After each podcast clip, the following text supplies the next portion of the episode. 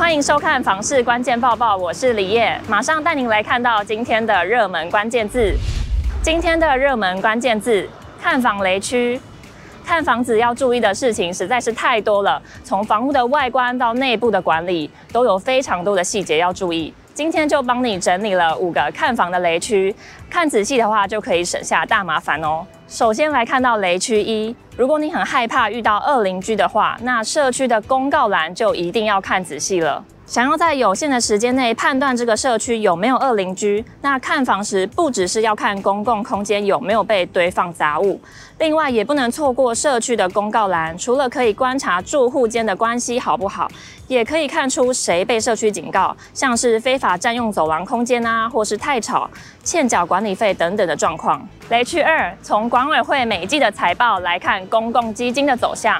从财报可以了解社区的支出是修缮多还是维护多。如果公共基金的存额过少，可能会让资金运用被限制，例如延误水塔的清理、外墙瓷砖加固、电梯维修，可能会影响到生活品质还有居住安全。雷区三，观察管理员配置。看房时可以观察门厅有没有柜台、警卫室，来判断有没有人驻守。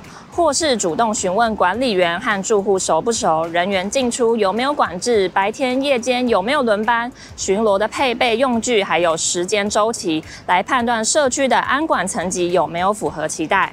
雷区四，门禁系统还有摄影机这类的安管系统不能少，在进出社区时，也可以从大门、车道、电梯等动线的门禁系统来判断社区有没有严格控管进出的人员身份。如果社区户数比较多，建议尽量挑选有楼面管制，还有二十四小时保存系统的社区，还要多留意公共区域的摄影机数量，观察摄影机架设位置有没有太多死角，像是停车场、地下室等等。最后就是雷区五，就是你一定要先去社区的附近绕一绕。观察社区旁边有没有电塔、公庙、菜市场、夜市等等，就看你可不可以接受了。那也可以观察社区在上班时间的车流量、冷气、户外机数量、夜间点灯率，从这边就可以判断社区的入住情况。今天的精选新闻，先来看新竹的预售屋市场。受买气下降影响，砍价的空间变大了。据地政处地价科人员指出，持价登录依筛选条件，在今年第二季只有一百二十一户，条件筛选下只有四个预售案登录，算是案量偏少。买气不佳，中古屋和新成屋的交易量都有下降。不过似乎是预售屋影响最大，与第一季相较，第二季减幅达百分之五十四，预售屋开价依旧高居不下。不过成交价有下降的趋势。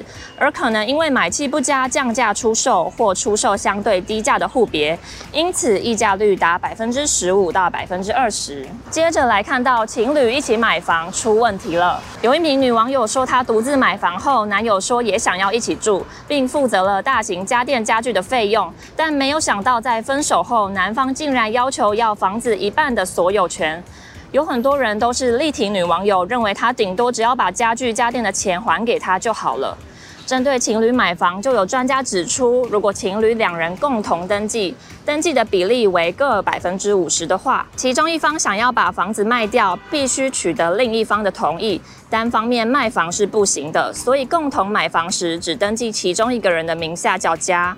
但两人对于房产的出资比例、缴款方式都应该要白纸黑字写下，这样将来发生感情生变也好处理，不会让权益受损。对于停车位的位置，你知道怎么挑选比较好吗？有一名网友贴出车位平面图，说他在一百九十八号和一百八十八号车位间难以选择。房产专家 Sway 认为，不推荐一百九十八号这类进出口车道附近的车位。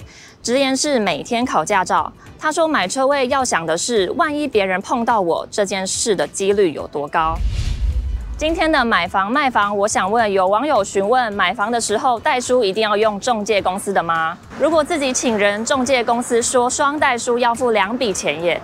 有网友表示，中介有固定合作的代书，不用两边都请，可以省一笔开销。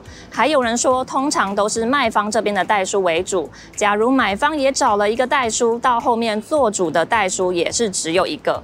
以上就是今天的房市关键报报。如果想看更多的相关新闻，记得打开资讯栏里面的链接，也别忘了在留言区留下你的想法。我们下次见。